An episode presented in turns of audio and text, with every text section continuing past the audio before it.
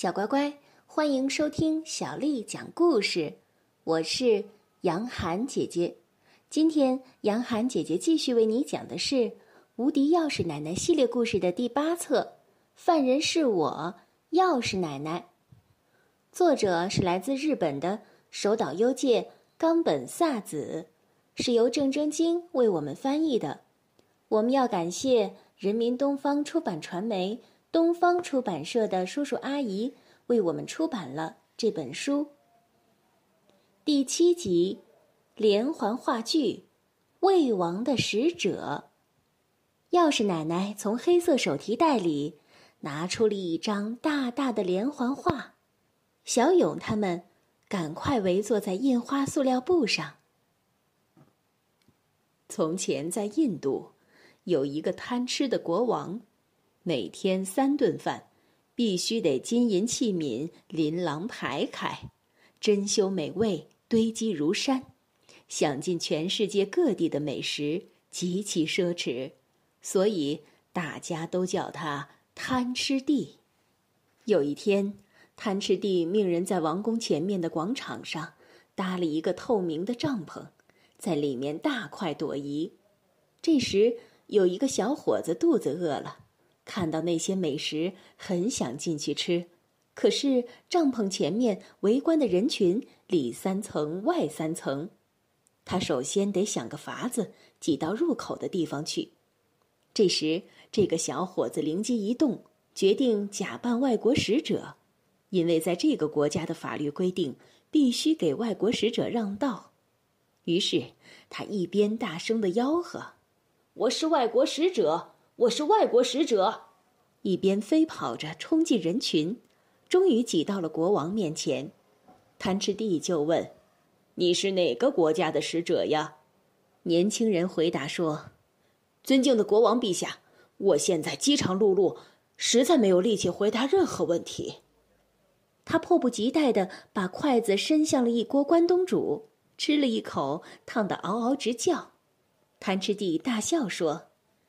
哎，这肚子一饿，午觉都睡不好。你只管放开肚子吃吧。这话正中小伙子的下怀，于是他风卷残云般的吃光了俄罗斯鱼子酱、墨西哥烧烤、意大利鲜鱼，最后又饱饱的喝了一碗埃及浓汤，终于安抚好了自己的五脏庙。吃完，小伙子说道：“国王陛下。”感谢您的盛情款待，我是魏国的使者，是魏王派我来的。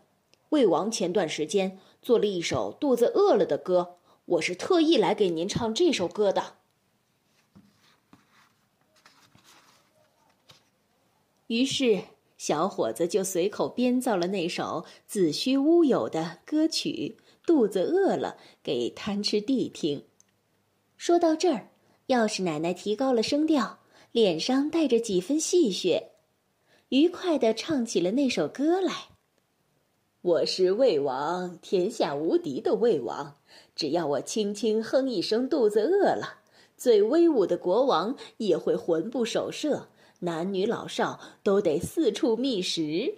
只要我轻轻哼一声，渴了，无论是公主还是奴仆，医生还是厨师，全都会嗓子冒烟，焦躁难耐。仓皇奔走，只为一瓢饮。没错，的确如此。没有什么比肚子饿得咕咕叫更痛苦了。来吧，饥饿的人们，可怜的奴隶，匍匐在我的脚下，听我的指挥。我是天下无敌的魏王，当之无愧的王中之王。这首歌完全是小伙子即兴胡编的。可是贪吃帝却感怀至深，眼泪哗哗直掉。魏王使者，谢谢你，听了你的歌，我明白了。我之前只顾着吃，已经完全沦为魏王的奴隶了。人们都叫我贪吃帝，以前觉得没什么，现在我真的为这个绰号感到羞耻啊！听说后来贪吃帝给那个小伙子很多的赏赐，并且从那以后。再也不穷奢极侈、沉迷美食了。不可思议的事情发生了。连环话剧讲完的那一瞬间，钥匙奶奶不见了，连同刚才那些烧烤用具、印花塑料布、锡纸盘等，全都不翼而飞了。黄昏将近，柠檬色的天空下，只有三张目瞪口呆的小脸。大头一副接受现实的表情，“哎呦，真拿他没办法。钥匙奶奶总是这个样子，因为她实在是太忙了。”小勇还是有点失望，他一定已经去别人那儿了。可是至少也让我好好的说一声再见再走呀。嗯，今天挺开心的。钥匙奶奶要是能再多待一会儿，那就好了。哎，这一定是钥匙奶奶落下的。刚刚烧烤吃完剩下的牡蛎壳，一定要好好的保存起来。